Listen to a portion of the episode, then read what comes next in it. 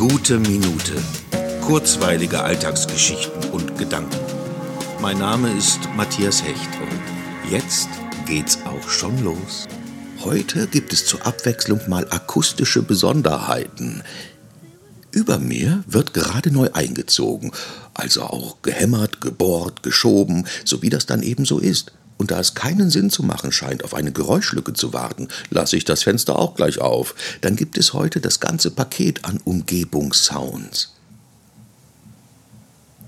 die wir oft ja gar nicht mehr richtig wahrnehmen, wenn wir nicht bewusst hinhören. Da filtert unser Gehirn glücklicherweise die Unwichtigen von den Wichtigen.